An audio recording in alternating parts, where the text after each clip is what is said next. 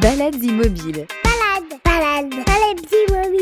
Dans ce nouvel épisode de Balades Immobiles, retour sur une belle rencontre avec un aventurier des mers. Septembre 2021, direction le port de plaisance des Sables d'Olonne sur le mythique ponton du Vent des Globes, duquel s'élancent tous les 4 ans les plus grands navigateurs pour un tour du monde en solitaire. Mais il existe mille et une façons de faire le tour du monde en bateau. L'homme qui nous reçoit ce beau dimanche de septembre prépare le sien à bord du Fay of Shanghai. C'est une modeste embarcation de moins de 10 mètres. Un pari fou pour cet ancien photographe, envoûté par le grand large à la lecture des ouvrages de Moitessier dans le métro parisien, il y a de cela une trentaine d'années. Depuis, de l'eau a coulé sur les pontons. En septembre prochain, Arnaud Guest sera parmi les participants de la Golden Globe Race 2022. Une course sans escale, en solitaire et sans assistance, créée en 1968 et qui partira donc dans quelques mois depuis les Sables d'Olonne. Bienvenue à bord de Balades Immobiles avec Thomas depuis Melbourne. Salut Thomas. Bonjour tout le monde Laetitia sur le pont du Fay of Shanghai et Arnaud Guest, notre invité. Bonjour Arnaud. Oui, bonjour. Sur Deezer, Spotify, Apple Podcast, YouTube et sur baladesimmobiles.fr. Merci de, nous accueillir sur ton, bateau. On va en parler un peu plus amplement de ce, bateau qui, est assez particulier quand même parce que c'est pas le, bateau qu'on peut hum, imaginer. C'est-à-dire que au premier abord, on se dit pas avec ce bateau-là, on peut faire un tour du monde. Alors effectivement, c'est un bateau qui est, d'abord un bateau de, de plaisancier. hein. C'est un bateau qui était vendu pour, Monsieur Tout le Monde. C'est un bateau qui fait 10 mètres, qui, qui a été tiré à plusieurs exemplaires. Et euh, alors le mien, c'est un Barbican 33, et c'était mon bateau avant la course. C'est-à-dire que c'était mon bateau personnel. Et euh, la course est apparue après, et donc j'utilise mon bateau. Je pense que je suis le seul participant qui utilise son propre bateau. Alors ça, ça rappelle la tradition, euh, la première Golden Globe où les Bernard Moitessier, euh, les, les Loïc Fougeron habitaient dans leur bateau. On va revenir d'ailleurs sur l'histoire de cette course qui a un peu plus de 50 ans maintenant. La première édition, c'était en Oui. 67, Ouais. 68 Ouais, par là. ça va avoir 53 ans là cette Mm. année, et puis 54 euh, le jour du départ. Et puis euh, le monde de la mer, c'est un monde qui fait, euh, qui fait rêver. Euh, toi, t'es tombé dedans comment et à quel âge? Euh, je suis tombé assez tard. En fait, je suis né à Blois, donc dans, la, dans les terres. hein. Grand port de pêche. Grand port de pêche. port de pêche, où parfois on peut traverser la Loire à pied, euh, tellement c'est profond. Et en fait, euh, en fait j'ai découvert la voile, euh, on va dire la première fois avec mon frère sur un bateau à, à Saint-Malo. Ouais.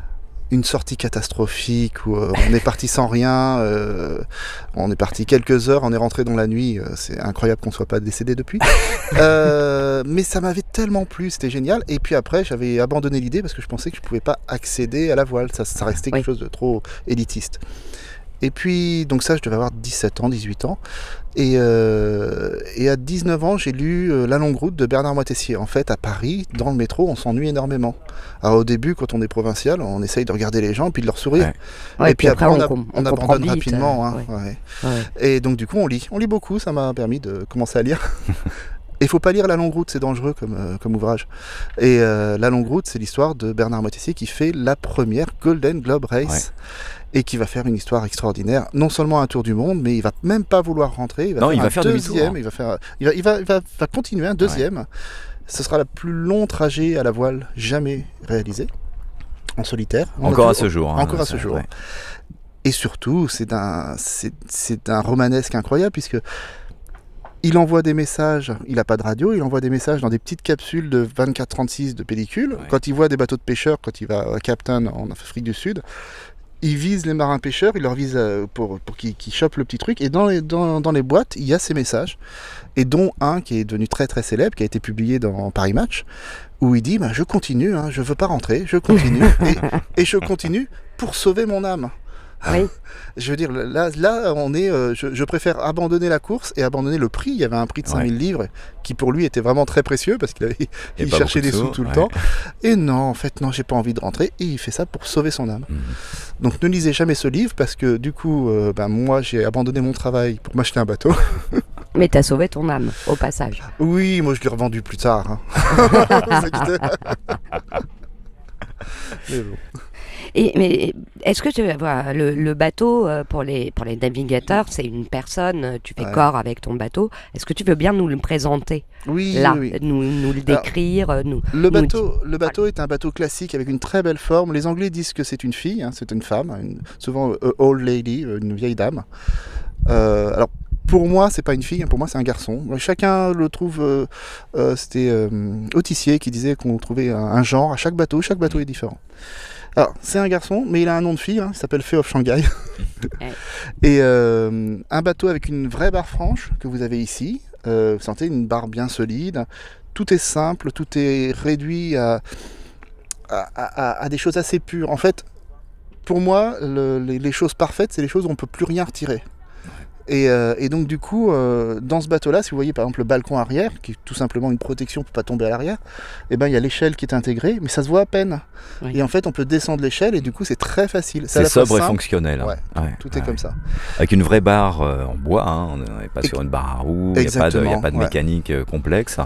J'imagine que euh, quand on emprunte la mer aussi avec ce genre de bateau, c'est finalement assez, euh, assez rassurant. On a du mal à se dire Mm. qu'avec un tel bateau, on peut traverser les océans. Et en même temps, on a l'impression d'être sur un, un bateau qui est euh, en fait hyper costaud. Alors, il, est hyper costaud. Pour donner une idée, le pont fait 6 cm d'épaisseur. Ouais. Euh, Il n'y a pas de renfort de cadène parce qu'il n'y a pas besoin. Les renforts de cadène, Oui. c'est ce qui tient les haubans et Ouais. ce qui en fait tient le, le- le mât vraiment Ah solidement.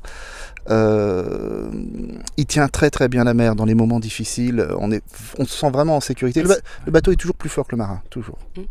Est-ce que tu lui parles? Bien sûr. Bien sûr. tu- ouais, que ouais. Le matin, bon, c'est des rencontres euh, chaque Ouais. jour, chaque moment. Oui, et puis mais je suis dans son ventre. hein, euh, Mm. euh, c'est vrai, c'est vrai que d'un point de vue freudien, hein, si vous le regardez en hauteur, ça semble un peu à, à l'origine du monde, et puis en fait vous vivez à l'intérieur. Ça m'étonne pas que les Anglais disent que c'est une fille, Mm. mais euh, mais à la vérité c'est plus c'est plus compliqué que ça parce que quelque part je suis l'esprit et lui il est le corps. Mm. Et, euh, et du coup, il y a une harmonie qui se crée. Mais euh, il est à la fois très rassurant, mais tout peut casser quand même. Donc c'est moi qui dois faire attention à ça. Mais comme, comme votre corps, vous devez en faire attention pour éviter de tout casser. Et euh, lorsqu'on tient la barre, on sent directement le- l'immergé et le safran, le gouvernail. Ouais. Donc on sent exactement les vibrations de l'eau dans le, dans le safran. C'est vraiment quelque chose qui vit. Alors, euh, on est aussi avec Thomas qui est avec nous depuis l'autre bout de la planète, Thomas en Australie, à Melbourne. Écoute, Thomas, je ne sais pas si tu entends, mais il y a les mouettes en ce moment au-dessus de nous. Je sais pas, goélands. c'est- les, les goélands, pardon. Il y a les goélands Alors, euh, pour- qui passent au-dessus de nous. C'est magnifique parce que nous, on est toujours confinés en, en Australie, notamment à Melbourne et Sydney, puisque bon, le, le Covid, euh, finalement, euh, il découvre aussi à Sydney. Et, euh, et là, je vous écoute depuis tout à l'heure, ça fait voyager, ça fait vraiment du bien. Et en plus, Laetitia, pour tout vous dire, avant que l'on démarre ce podcast, m'a envoyé une petite photo de, de toi, Fabien, où on voit euh, ce ciel bleu magnifique, où t'es es sur ce port et tout. Ça- Je peux dire, ça calme, ça fait du bien. On va peut-être rentrer, finalement, tu vois. Bah oui, Euh, revenez en ouais. France, c'est sympa ici. tu, tu vois, Donc, c'est- Pour, pour en revenir à la voile, euh, l'Australie est une terre de voile également, puisqu'il y a souvent des régates dans un temps normal, lorsqu'il n'y a pas de, de Covid. Il y a beaucoup de courses, notamment entre Sydney et Hobart, en Tasmanie. C'est des courses qui sont assez mythiques, assez difficiles aussi. En Nouvelle-Zélande également, beaucoup de voiles. Et, et c'est vrai que je suis... euh, je suis épaté euh, que vous puissiez comme ça prendre votre bateau, partir pour faire un tour du monde. Euh, personnellement, moi j'aurais euh, une peur hallucinante puisque si j'ai bien compris, il n'y aura pas d'assistance en termes de navigation. C'est-à-dire que c'est à l'ancienne, c'est bien ça? Ah oui, oui, absolument. C'est complètement à l'ancienne. C'est-à-dire que tout ce qu'on a intégré actuellement dans notre vraie vie, le- la technologie, euh, bon, Facebook, mais, mais les GPS, euh, Ah, pas les- Facebook pendant Ouais, la ouais. course J'ai pas de carte bleue sans contact, rien. j'ai rien du tout. Et, euh, et tout ça, Oui, il ça- va pas pouvoir faire TikTok. je- et, et TikTok, etc. Et, et toute la liaison qui, nous- qui, nous lie, qui nous lie, mais qui nous attache euh, à ce monde-là, on l'a plus. Alors surtout, il faut imaginer, pas de GPS. On s'est tellement habitué au GPS que ça va faire drôle. Nous, on va se repérer aux astres. Alors les astres, en général, C'est ça le seul- qui me... Moi, c'est, je pense au GPS hein, depuis le début. hein. ah oui. Alors, il faut et- imaginer que comme on, on est très très proche de la nature en mer, donc euh, euh, s'il y a des nuages, je ne pourrais pas voir l'astre, je ne pourrais pas voir le soleil ou la lune ou les étoiles, et je ne pourrais pas savoir faire un point astronomique. Et il faut imaginer qu'on peut avoir 2-3 jours, une semaine sans- entièrement nuageux. Comment tu fais dans ce cas-là? Eh ben, j'ai un, Saint-Christophe à l'avant. Non, c'est pas vrai. En fait, vous avez techniquement, on a l'estime. Euh, l'estime, c'est euh, la direction dans laquelle tu vas et le nombre de temps dans lequel tu vas. Par exemple, C'est pas l'estime de soi. Hein. Ouais, Et il, faut, il en faut, mais ça sert moins. En fait, c'est comme si vous marchiez les yeux fermés dans une très grande pièce, vous avez repéré la pièce, vous avez la, la carte dans votre tête, vous marchez quelques pas dans une direction et vous dites je suis à peu près dans tel endroit dans la pièce, sans les yeux. Et ben c'est ça l'estime. Bon, parfois ça marche, parfois. Alors dans le bateau, il y a des dérives, il y a, des, il y a plein de choses. Et c'est bien de faire des points pour se remettre euh, d'aplomb, pour refaire la prochaine estime. Dans le droit chemin. on, on est aussi avec, euh, avec Hervé. Tu nous présentes Hervé? Hervé, c'est euh, c'est un- une personne qui vient m'aider, qui est un, un ami et qui, euh, qui participe au, au projet. Euh, bah, Hervé, tu vas te présenter. Oui, présente-toi Hervé. Bonjour, bonjour à tous déjà. Euh, arrêté il y a longtemps. Ça fait, ça fait, ça fait anonyme. fait un peu de ça. donc du coup voilà, je, je- je viens aider Arnaud euh, bah, quand il a besoin, il, il- il m'appelle et puis euh, et puis bah moi si, si je peux parce que j'ai un travail aussi à côté, euh, euh, parce que j'ai pas la, la chance de, de, de- comment dire d'être, euh, enfin je, je, je fais ça sur mon temps libre. Oui. Et euh, ça, ça me convient très bien et on s'entend très bien euh, tous les deux euh, avec Arnaud. Et cette aventure euh, qu'il lui va faire euh, me, me- me passionne. euh, Je t'ai vu un petit peu avec euh, Arnaud, euh, notamment quand vous avez remis le bateau à l'eau il y a quelques mois de cela, ça fait à peu près deux mois, hein, c'était au mois de, au mois de juillet par là. Oui, Tu t'y intéresses depuis, depuis longtemps, la mer c'est une passion depuis quand? La mer, c'est une passion depuis, bah, depuis que je suis tout jeune. Ouais. Euh, je venais à la mer euh, avec mes parents quand j'étais petit, euh, quand j'étais quand j'étais jeune. Et après, voilà, il y a, il y a un grand navigateur, en l'occurrence, pour, pour le citer, c'est Raphaël Dinelli, Mhm. qui lui m'a m'a appris énormément de choses sur, sur les bateaux et qui m'a donné, entre guillemets, ce virus, si je puis dire. Mhm. Et de, Si je puis me permettre, Hervé ne le dit pas, mais il a aidé Raphaël Dinelli pour la préparation de son bateau. Ah oui. euh, c'est plus, c'est plus que. Il y a quand même une collaboration. Comme il a aidé euh, Sébastien Destremo dans, Mhm. dans le Vendée Globe. et oui, c'est une, c'est une, c'est une véritable passion, c'est un virus. euh, Il y a, il y a des choses que tu préfères. C'est c'est quoi ton, ta marotte sur un bateau euh, c'est ce que, enfin, Où vont tes préférences? Quand tu dois contribuer à un projet comme celui-là, au-delà de l'implication et de faire partie de l'aventure Qu'est-ce que tu aimes faire? C'est J'ai j'ai pas de préférence ou de non-préférence. euh, à partir du moment où vous êtes sur un bateau, euh, surtout celui-là, euh, euh, et que vous êtes sur l'eau, euh, et que c'est et que c'est votre virus. euh, Je compléterai la question en disant comment toi tu le reçois parce que les navigateurs, généralement, je peux me tromper, mais sont des vrais solitaires. Mm. Donc quand tu vois arriver euh, des gens comme ça, comment comment tu arrives à partager l'aventure euh, au-delà de l'engouement En, en fait, en fait c'est- c'est c'est une pièce à deux faces. Ouais. Moi, j'adore être seul et naturellement, j'ai toujours euh, vécu seul, entre guillemets. Euh, quand quand j'ai fabriqué mes maisons, je les faisais seul, sans aide. Je faisais la toiture, je faisais tout. Enfin, quand euh, quand j'ai fait mes, mes, mes traversées, je les ai toujours fait en solitaire, jamais fait d'équipage. Euh, j'ai toujours conçu l'idée seule. Mais d'un autre côté, bah, j'aime bien être avec les autres. Ouais. J'aime bien parler avec les autres. Et c'est très, très ambiva- ambivalent. Mais quand je suis en mer, il y a un petit bateau qui passe. C'est même pas un bateau, c'est un, un scotter, un, Un jet ski. scotter. un jet ski.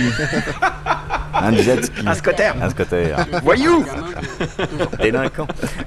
Et donc, euh, donc il, est- il est en train de, il est en train de filer le Ouais, il coule. ce magnifique véhicule. Et donc d'un côté, euh, côté, pour cette course, on ne peut pas la préparer seul. Il faut absolument avoir de l'aide. Il faut avoir de l'aide, il faut se sentir soutenu. Et, donc, euh, donc il y a un côté contre nature qui me, qui, me dit, bah, je vais demander de l'aide, je vais demander de, de- un soutien aux autres. Alors Hervé est pas mal parce qu'il me pousse en me disant, ouais, mais tu devrais demander à, etc. Mhm. Euh, la dernière prise de vue, c'était monsieur qui avait pensé à ça. Et, euh, et donc forcément, ça, ça contrebalance. Tandis que moi, je pense toujours, bah, comment je peux me débrouiller tout seul, Oui. tout le temps. Et donc euh, Hervé, bah, toi notamment, c'est euh, aussi une, une aide sur le plan psychologique finalement que tu, euh, que tu amènes. Je, je te, je te- je te voyais tout à l'heure, tu- quand on parlait euh, des images notamment qui ont été tournées ou des photos prises autour du bateau, tu as des, des, euh, des idées comme ça Tu dis à Arnaud, euh, tiens, on pourrait faire ça. Donc Arnaud, il dit, bah non. Oui, c'est le schéma à peu près. Il dit Ah, on pourrait faire ça. ça, puis je dis ben non. Ouais, ouais. C'est à peu près le, le schéma, on peut le. Bah après, si je lui, si je peux lui donner de, de bonnes idées, euh, tant mieux. Si je l'aide euh, euh, psychologiquement et matériellement, encore encore mieux. Là, moi, j'ai tout gagné dans cette histoire. Après, voilà, je veux dire, Arnaud, c'est quelqu'un de, de- de formidable, de très généreux. Et puis, et puis on- comme il disait tout à l'heure, on s'entend très très bien tous les deux. Et, et, et voilà, et j'espère qu'il ira au bout et, et puis, puis, puis qu'il va remporter cette course.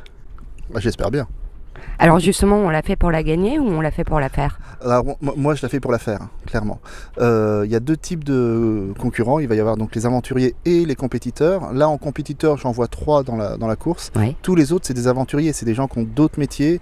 Euh, notre voisin irlandais, là, ici, Pat Lawless, est menuisier. Euh, euh, ils ont, enfin voilà, les, autres personnes ont des compagnies, ont des, euh, euh, ont d'autres métiers, et on est là parce qu'on a toujours rêvé de faire cette course.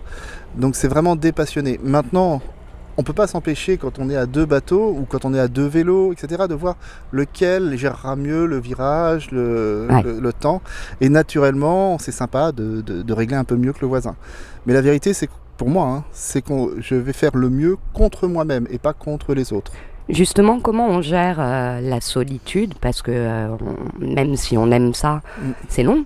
Euh, c'est combien de temps la course Au- Le plus Ah. rapide et le plus long Si Quelque je suis part. rapide, 7 mois. 7 mois, 200, 210 jours. Euh, ça, c'est si je suis rapide.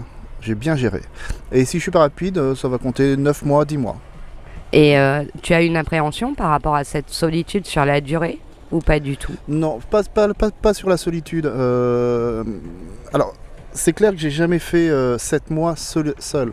Très peu de personnes l'ont fait. Mais normalement, ça devrait, ça devrait être assez bon.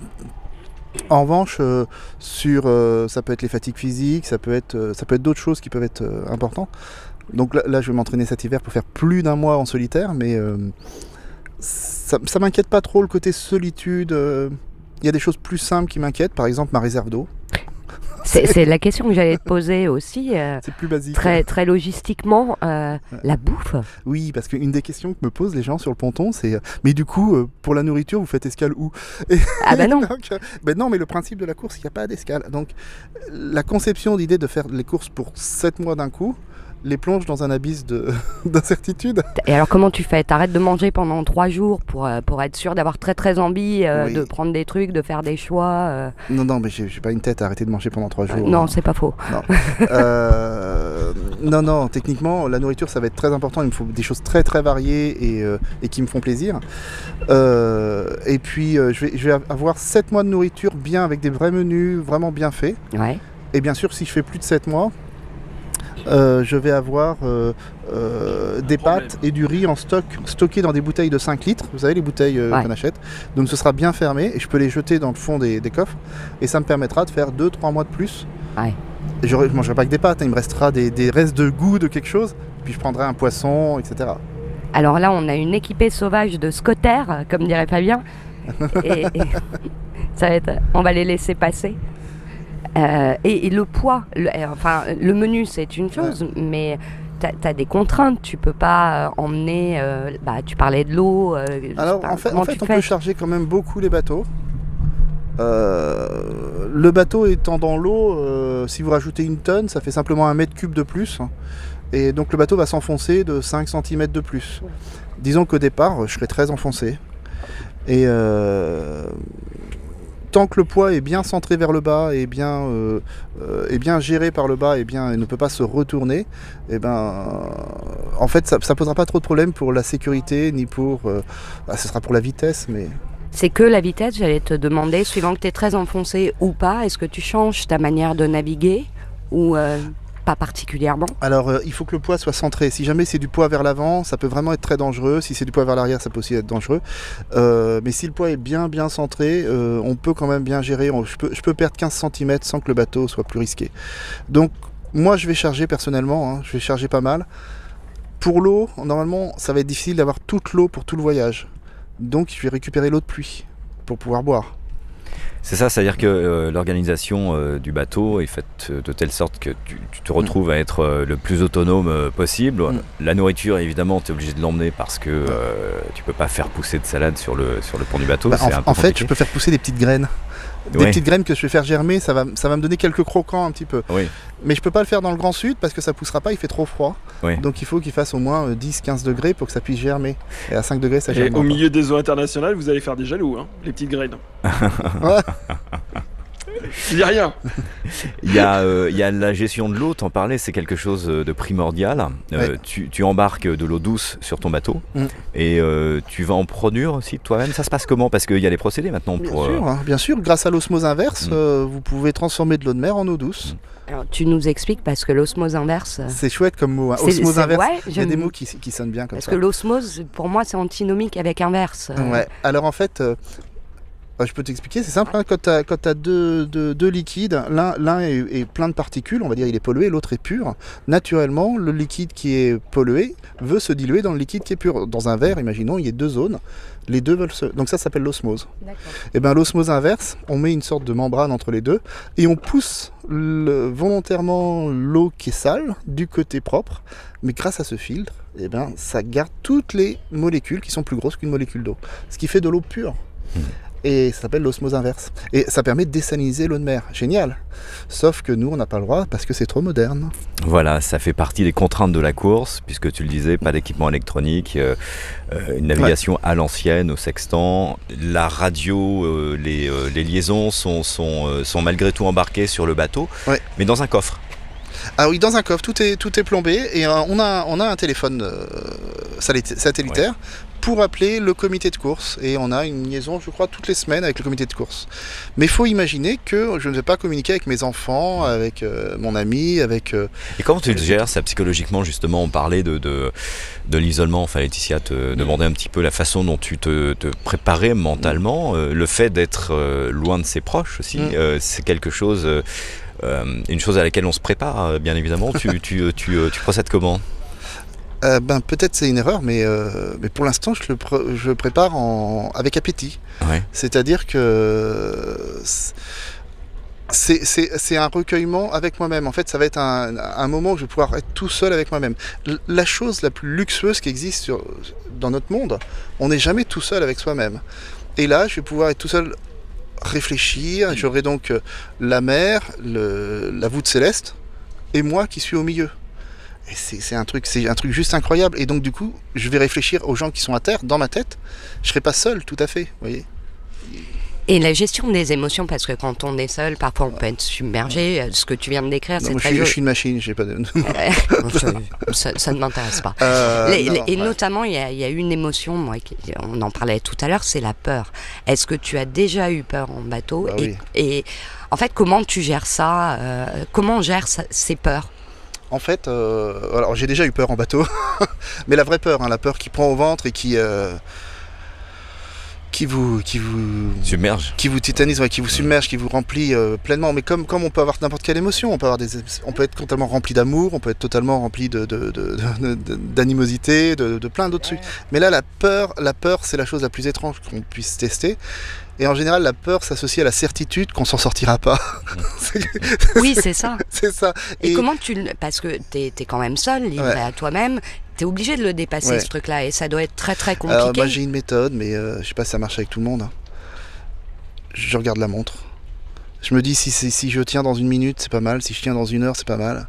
Et je me dis à chaque fois, tiens, bah, il y, a- il y y a une heure, je pensais mourir là, et puis en fait, je me. re- Et en fait, à, à chaque fois, je, je me dis, euh, je, je fais un, je fais un décompte de minutes, je fais un décompte d'heures, ou je fais un décompte de jours, en disant, bah tiens, si, si le jour se lève et je suis encore là, c'est pas mal. Tu saucissonnes le temps, en fait. Ouais. Et en fait, je vais jusqu'au petit jour. Je vais jusqu'à tel truc. Et, et ça permet de pas penser au reste parce que, ah, enfin, en général, c'est quand, il y a- quand ça cartonne hein, et qu'on on a vidé le bateau au seau et que qu'on n'en peut plus du tout. Physiquement, on dit, bah, là, j'ai tout donné. Et on voit le baromètre qui redescend encore et on se dit, mais ça va être pire parce que c'est comme ça. Et, euh, et ben, si on voit dans sa globalité, on désespère. Et si on perd l'espoir, on n'a plus la force. Tant qu'on a la force, l'espoir de se dire, bah, je tiens encore tant de temps, et ça, je peux le faire, et ben, on peut aller beaucoup plus loin que ce qu'on imagine. Mais, euh, mais techniquement, moi je veux pas qu'il fasse mauvais comme temps, hein. moi je veux qu'il fasse beau. hein. Bah, je suis bien Je suis d'accord. pas parti pour qu'il fasse mauvais. Hein. Je Et regarde la la- colère Est-ce que ça t'arrive Comment tu gères la colère? Tu, tu, Ah, moi je suis pas, je suis pas tu colérique. râles après le bateau Jamais?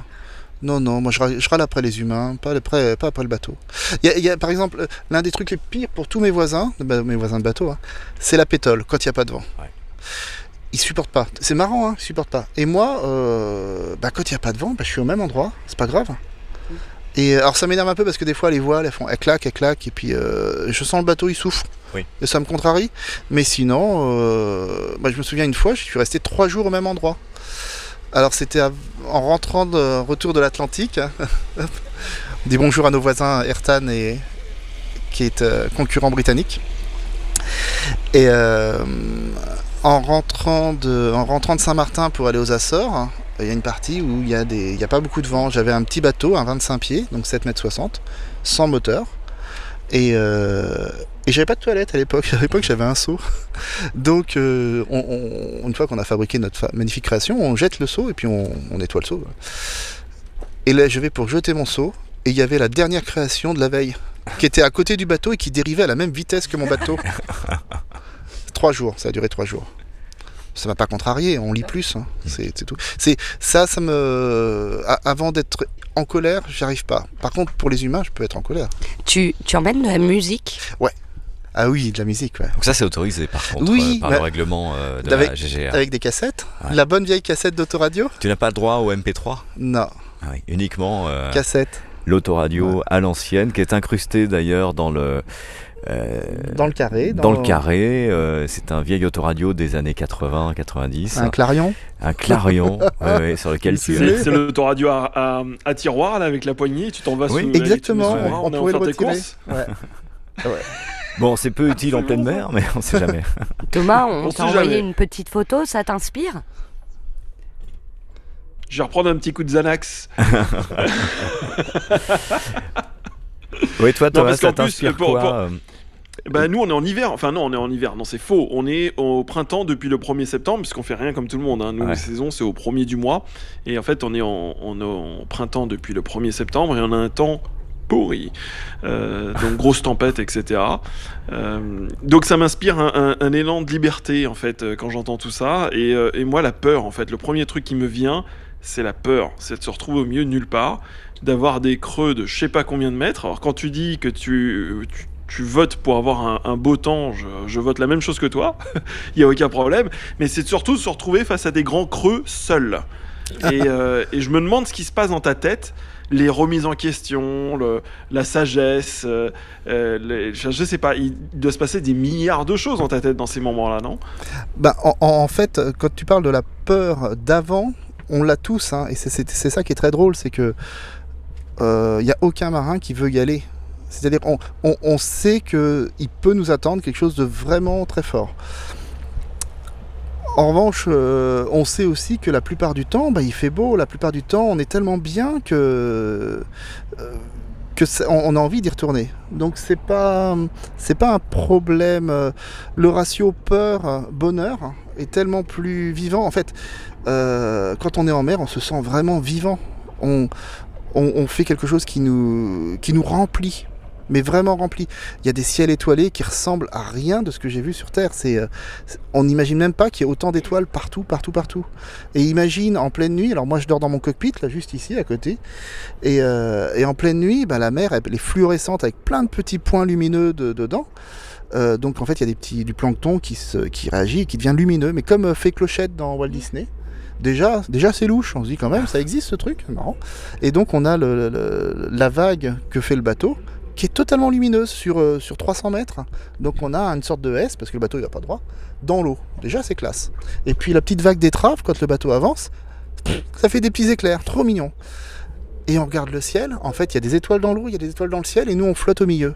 C'est juste pas croyable. Et rien que pour ça, bah, on peut tout à fait euh, se dire, prendre le risque de- d'avoir du mauvais temps. C'est le, ratio est tellement bien que ça donne trop envie. Mais je suis sûr que les alpinistes c'est pareil. Ils savent qu'il y a du danger et ils ont un tel un tel ratio de bonheur en inverse que bah, qu'ils y retournent. Alors, je, vais être un peu provocateur, mais c'est une forme de drogue. Et est-ce qu'arrive à un certain moment, parce que c'est magnifique, c'est su- c'est superbe. Et en plus, il y a la magie de. J'ai fait un tout petit peu de voile, hein, mais vraiment version optimiste et euh, 420, quoi. Petit, petit voileux. Mais il y a quelque chose de magique par rapport au moteur, c'est que la voile, il n'y a pas de bruit. Il y a juste le son de la voile, le vent et le clapotis euh, des vagues sur la coque. Et ça, c'est un truc qui est magique. Est-ce qu'arrivé un moment à ton niveau, tu, ça devient quelque chose où tu te perds, quoi. Ça devient une drogue et tu as besoin de toujours relever un nouveau défi, euh, d'aller encore plus loin et non-stop, non-stop, euh, y aller tout le temps, en fait. Mm, Alors non, c'est pas, pas vraiment sous la forme de drogue, mais alors juste il n'y a pas de bruit, il y a toujours du bruit en. Oui, ça, ça fait toujours du boucan, mais c'est un bruit qui est, euh, qui est un bruit très acceptable. C'est un bruit de, un bruit d'eau, c'est un bruit, euh, c'est presque feng shui un petit peu. Mais, mais en fait, Oui, c'est pas le a- moteur, quoi. Non, ah bah ouais, tout à fait. Mais il y a du boucan tout le temps, mais c'est on l'a totalement intégré, donc en fait on est en harmonie avec le, avec le boucan qu'il y a. Euh, pour le côté drogue, euh, moi la drogue c'est d'être sur mon bateau. C'est pas forcément en mer, euh, mais, mais d'être sur le bateau. Tu, tu te sens vraiment dans ta cabane, dans ton monde, et, euh, et là tu peux commencer à vivre pour toi, à dessiner, à écrire, à penser. Tu le fais ça? Euh, Oui, tout à fait. Tu Ouais, dessines ouais, ouais. euh, quand tu es sur le bateau, tu... Là, là, je recherche des sponsors en ce moment. mais, euh, C'est une autre forme de mais, no- dessin. mais normalement, j'ai une, petite boîte d'aquarelle là-bas et, et l'aquarelle c'est très facile parce qu'on peut avoir des tout petits, tout petits dessins et, euh, et, et on, avec très très peu de matière, on peut fabriquer plein plein de dessins. Il y a un impact fort, je, je trouve, dans l'inconscient collectif. Ah ouais, Euh, l'effet que- liberté, il est décuplé. Exactement. Est-ce que toi, tu as aussi euh, un peu conscience de, de- du fait que tu donnes du rêve aussi finalement aux gens euh, qui restent à terre Alors, euh, l'état de liberté, euh, juste, j'arrive d'une transatlantique, je vais dans un mouillage à Watt parce qu'il faisait, il faisait- il était trop tard pour que je puisse arriver dans un port et, et au petit matin, il fallait que je reparte et je suis reparti. Il, il faisait pas encore jour et, et je sors la voile, je mets pas le moteur, je, re- je remonte l'ancre. Et je passe entre. Il y avait des voiliers au mouillage, je repasse entre les voiliers Ouais. et je repars. Ça, c'est le sentiment de liberté qu'on a en bateau. Vous êtes tout seul, tranquille. Le temps, c'est juste le temps de la nature, des marées, des choses. Et ce sentiment de liberté, bah, c'est le même que quand on part au Vendée Globe. Euh, Sauf qu'il y a plus de gens pour vous regarder. Mais ça doit être à peu près le même. L'idée d'offrir du rêve à, à d'autres personnes, alors là, ça, j'ai pas encore intégré parce que j'ai eu des gens qui très- ils sont, ils sont adorables, hein, tout le monde, et qui m'ont dit, ben, vous nous faites rêver. Ouais. Et, C'est la euh, phrase qui revient. et, euh, et j'avais souvent. j'avais l'impression qu'il y avait quelqu'un derrière moi qui parlait parce que euh, parce que parce que je mérite pas ça. Je je fais enfin je Tu je suis un support peut-être pour pour des choses qu'ils aimeraient bien faire, Mhm. hein, mais euh, mais c'est pas euh, ouais ça, me- ça me je suis pas- je suis pas j'ai pas encore intégré ça. Quand on rentre euh, de longues traversées, toi, tu as, un métier à côté. Euh, La réadaptation, ça, se- ça- Ouais. c'est dur? Ah, ça peut être très dur, oui. En fait, déjà, quand on rentre d'une traversée, euh, euh, déjà, souvent, je ralentis le bateau pour euh, arriver le plus tard possible. Déjà. Et alors, parfois, parfois, quand c'est bien géré, la dernière fois, je suis arrivé un peu en retard et j'avais du travail le lendemain. Et donc, donc, imagine, pendant 22 jours, je me réveille toutes les 20 minutes, jour, nuit, jour, nuit, jour, nuit, tout le temps, toutes les 20 minutes. Et j'arrive, j'accroche le bateau, je, je rechoppe ma voiture, euh, je vais au travail. C'était un travail de menuiserie euh, à l'époque. Et je bosse avec les collègues. Et du coup, j'étais en pleine forme. Moi, J'avais, j'avais la sauce et tout. Et là, la transition était plutôt pas mal. Je veux dire, le, le- la veille, j'étais sur le bateau. Le lendemain, j'étais au boulot. Ça, ça marchait assez bien. Mais la plupart du temps, moi, je me souviens d'une, d'un retour en France euh, après trois ans. Ouais. Trois ans de bateau. C'était dur, c'était très dur parce que tout me contrariait et puis je comprenais pas les gens à terre.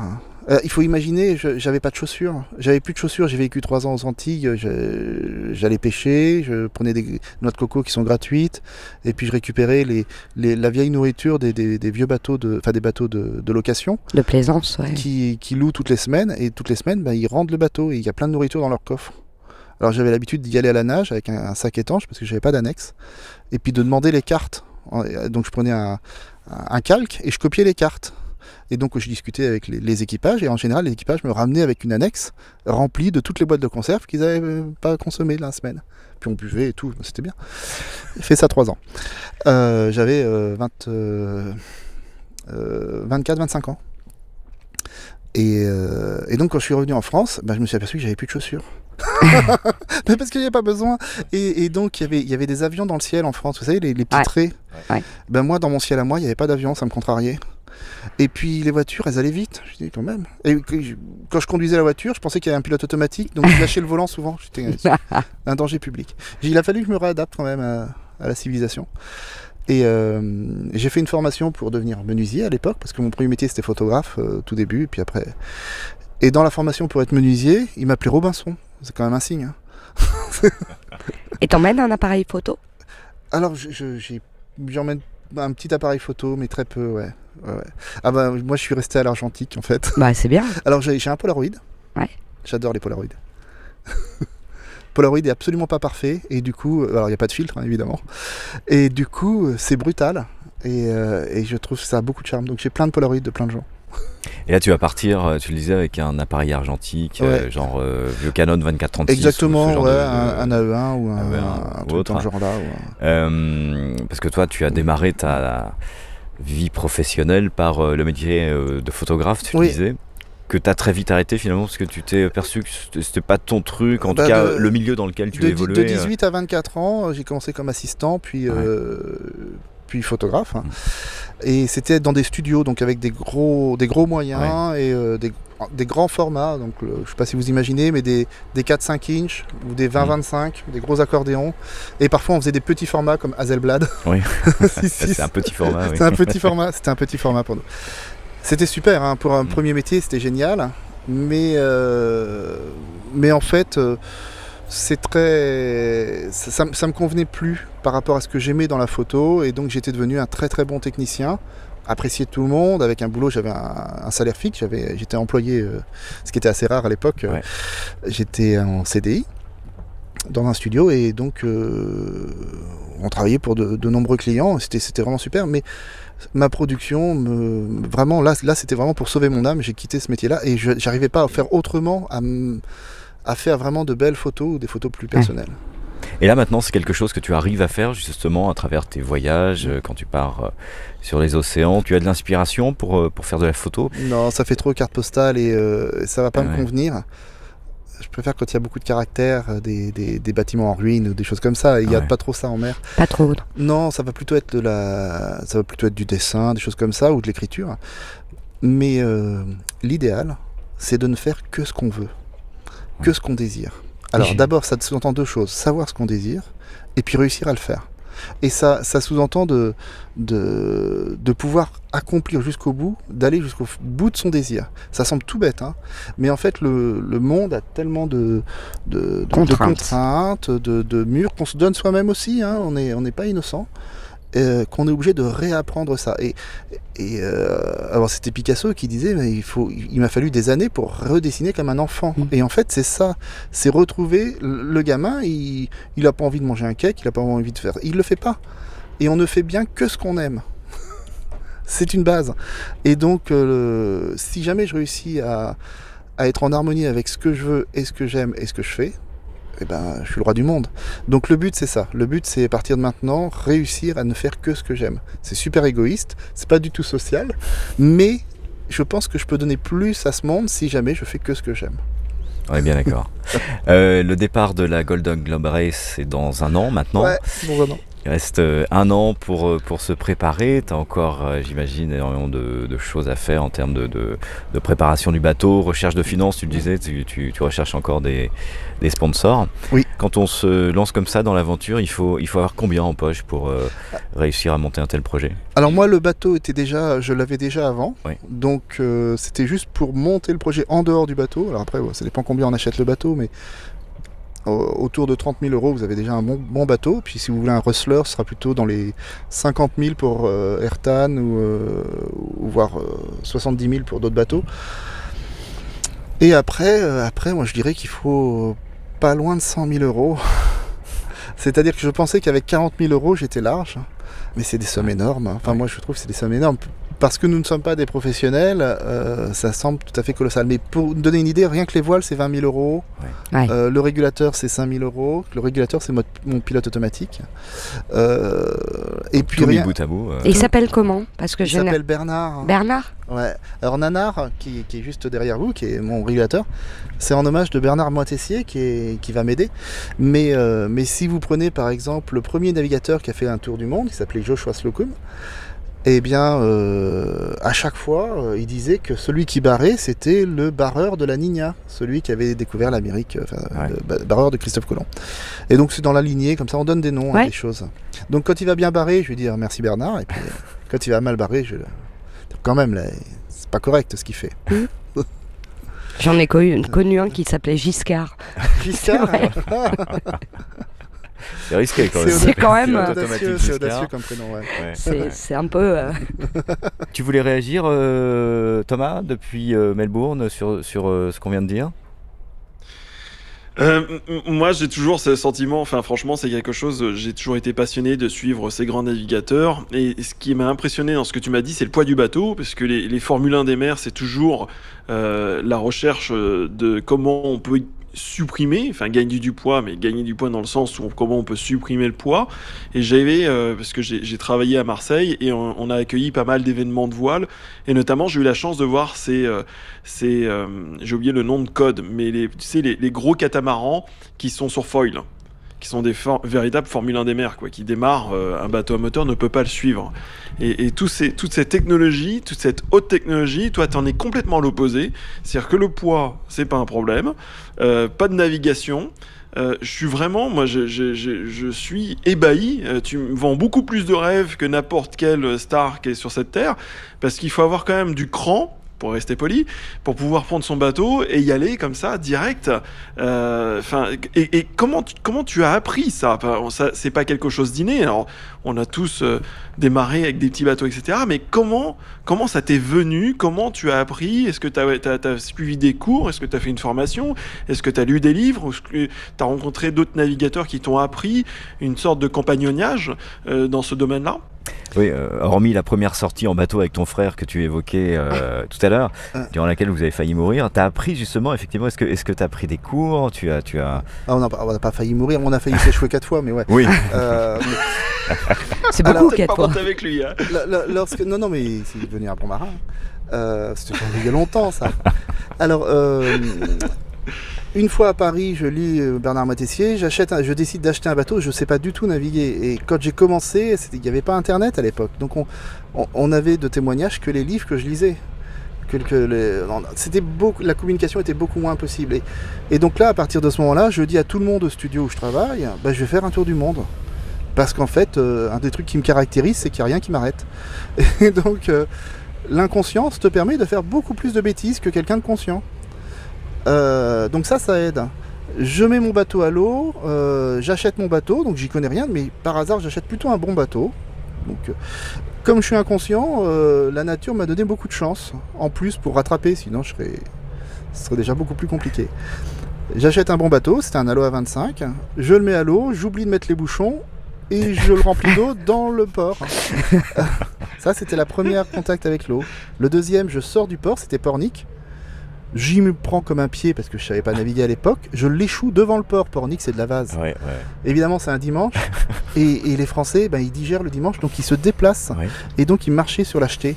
Et, Et, moi, j'avais un- euh, un bateau dans la vase à, à- à 60 degrés sur le côté. Moi, j'étais à l'intérieur parce qu'en fait, euh, je, frimais pas La trop. honte. là.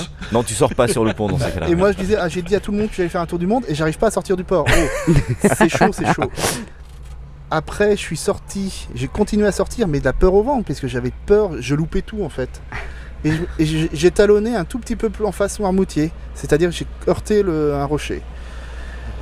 Et après ça, j'ai été pris dans le brouillard, et après ça, euh, après ça, ah oui, après ça, euh, imagine dans le brouillard, tu vois que l'avant du bateau. Donc j'ai aucun instrument, je sors du port avec aucun instrument en hiver. euh, Au bruit. Au bruit. au bruit, exactement. Donc j'ai une petite trompette et je fais pou, pou dans la trompette. Et puis j'entends un bateau qui me tourne autour. Je comprends pas. Et en fait, c'est un bateau de pêche. Il m'a repéré sur le radar et puis il vient me voir, il me fait mais euh, vous êtes là quand même parce que nous c'est déjà dur avec nos instruments. euh. Et donc en fait le bateau de pêche il m'a ramené au port. il s'inquiétait pour moi.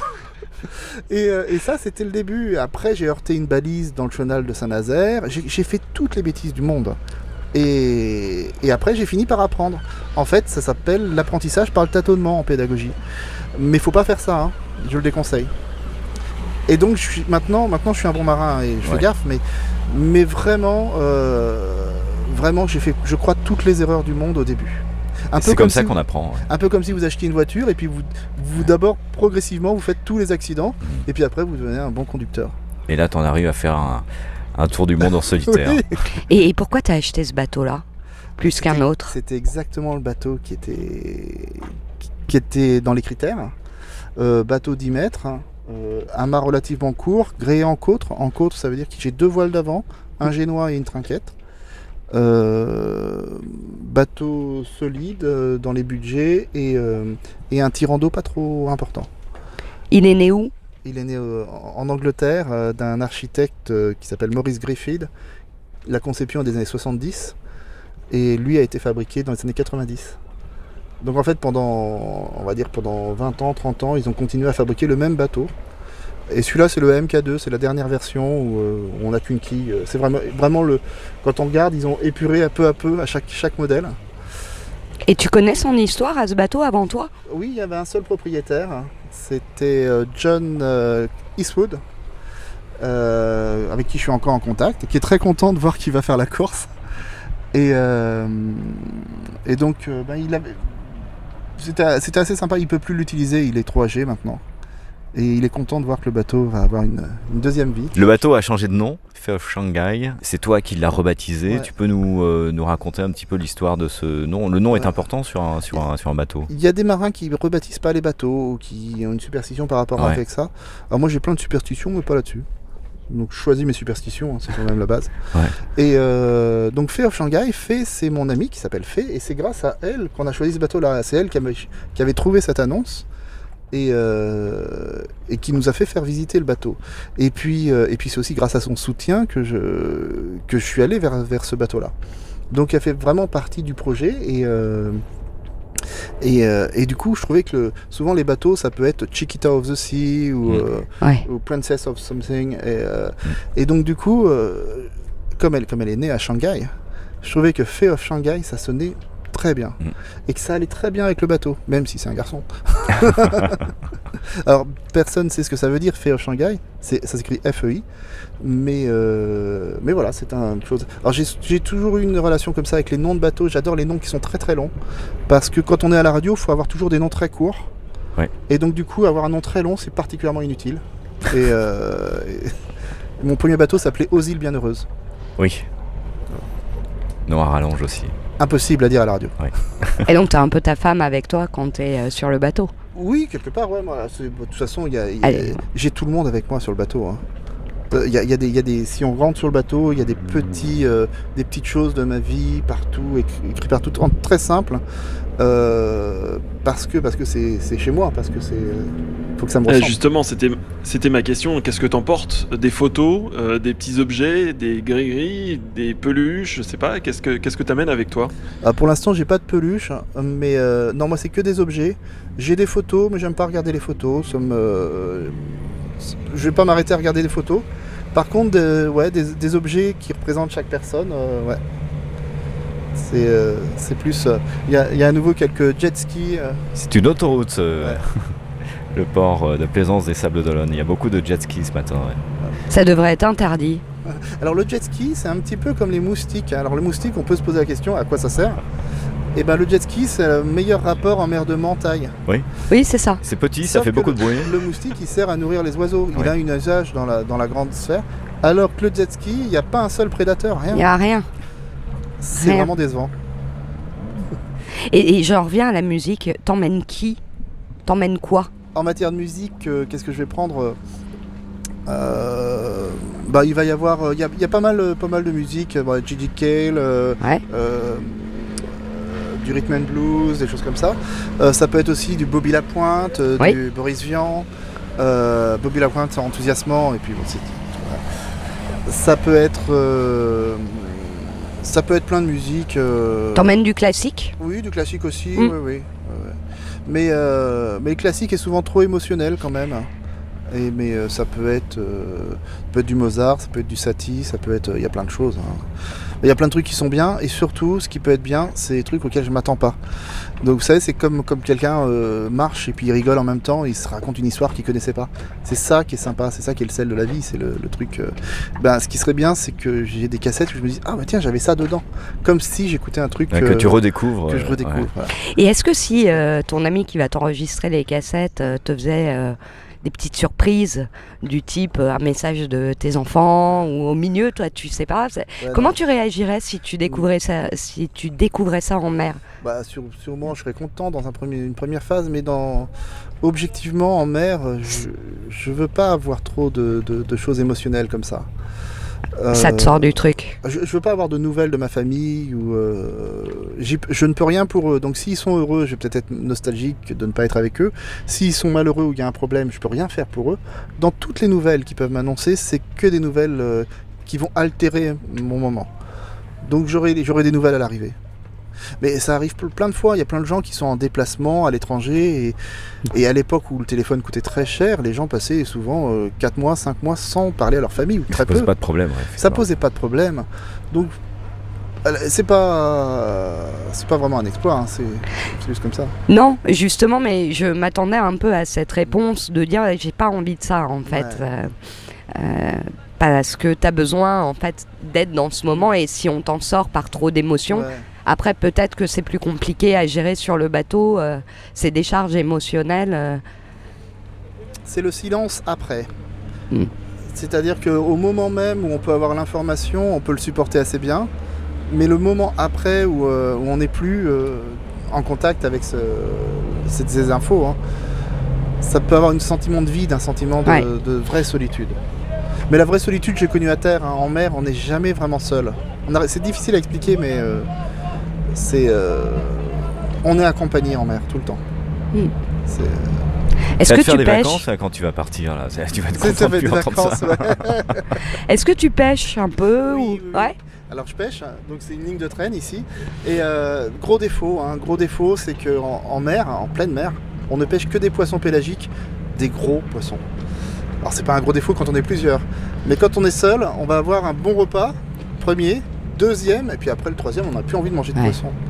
Donc on, on chope des poissons qui vont faire euh, 80 cm, 1m50, et qui sont faits pour plusieurs. Donc je me sens coupable quand même de. Ouais. Le, le poisson il est peinard et tout, et puis je viens l'embêter en le mangeant, c'est pas, pas très bien. Des fois, euh, la dernière fois j'ai eu du mal à pêcher. Mais si j'ai faim, je pêche. hein, mais- Oui, c'est une bonne question par rapport. euh, on parlait de, ton régime alimentaire, de comment gérer justement. Et en fait, un approvisionnement quasiment illimité, c'est la pêche. Et tu as répondu à une des questions que j'allais te poser c'est que si tu te retrouves avec un mastodon sur ton pont et que tu es tout seul à le manger, tu es obligé de le jeter et c'est du gâchis.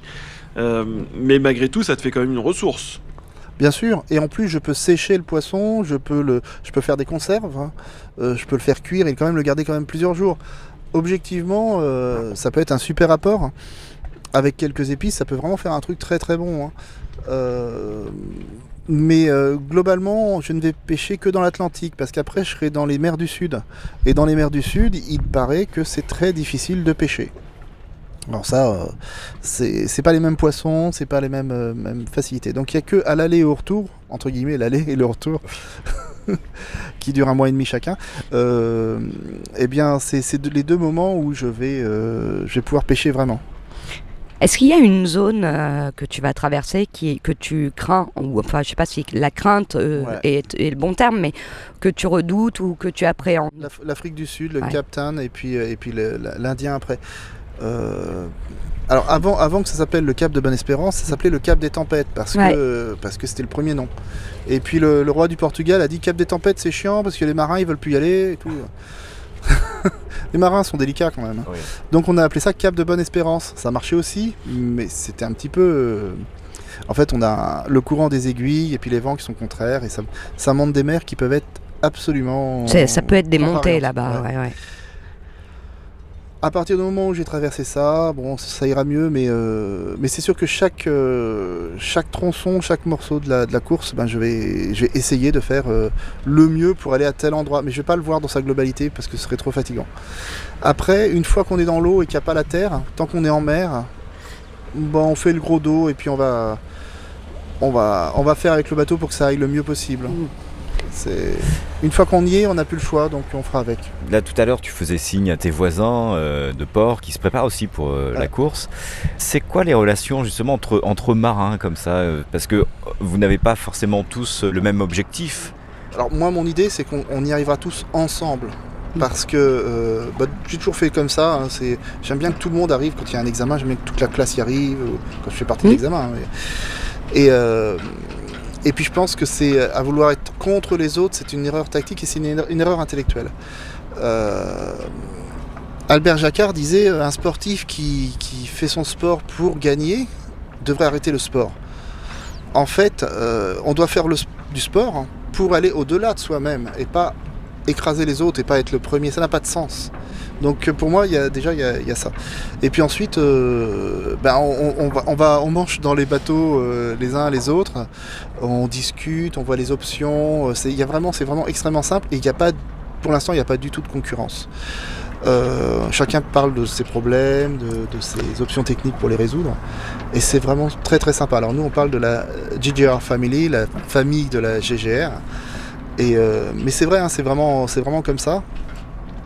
Et puis, euh, et puis après, euh, après on verra, on verra comment ça va se faire après pour, le, pour la suite. Mais, mais c'est vrai qu'il y a une amitié forte qui se crée. Euh, c'est assez intéressant. Ah, C'est avant tout une aventure pour moi, hein, humaine, individuelle. Et donc il peut y avoir que du respect entre les différents concurrents. Et je suis pas surprise en fait qu'il n'y ait pas de concurrence euh, affirmée au Ouais. moins euh, avant le départ. En fait, je pense que j'ai beaucoup plus peur pour les autres que pour moi. Ouais. C'est terrible. hein. Parce que les autres, je me dis, oh putain, il a, il a pris cette option-là, mais euh, je lui ai donné mon avis, mais là, je suis pas sûr que ça tienne son truc, ou je suis pas. Est-ce qu'il est fort, assez, assez fort intérieurement pour ça, etc. Ouais. On est toujours plus inquiet pour les autres que pour soi. J'ai une dernière petite question. Est-ce que quand même tu as une balise GPS où on peut te suivre sur ton déplacement? Oui, oui, absolument. Il y a un tracker. Alors, euh, un, un tracker, on appelle ça une yellow brick. Et, euh, et c'est, euh, ça vous donne ma position toutes les 4 heures, il me semble. Euh, vous, vous savez exactement où je suis, précisément. Donc, euh, vous savez même le vent que j'ai. Et moi, je ne sais pas. C'est- c'est très cruel. hein. Je trouve ça vraiment injuste. En plus, c'est mon électricité. Et je trouve que je suis bien sympa de vous donner de l'électricité pour connaître ma position alors que moi, je ne connais pas. Mais bon. Merci, merci à toi Arnaud. Eh ben, très un plaisir. bientôt. Retrouvez Balades Immobiles sur toutes les plateformes. Vous pouvez également euh, découvrir nos articles et nos vidéos sur baladesimmobiles.fr. À très vite les amis, salut. Balade Mobile. Sur Deezer, Spotify, Apple Podcast, YouTube et sur baladesimobile.fr.